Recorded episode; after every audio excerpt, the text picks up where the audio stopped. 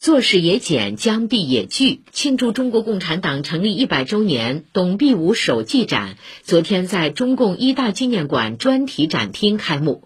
本次展览共展出董必武题诗题字手记一百幅，是从董必武一九三八年到一九七五年间题写的众多手记中遴选出来的。一九二一年，董必武作为武汉共产党早期组织的代表，出席了中国共产党第一次全国代表大会，是中国共产党的创始人之一。董必武一生酷爱书法，手记作品散布于全国各地文博单位。他的一生共留下诗作一千三百多首。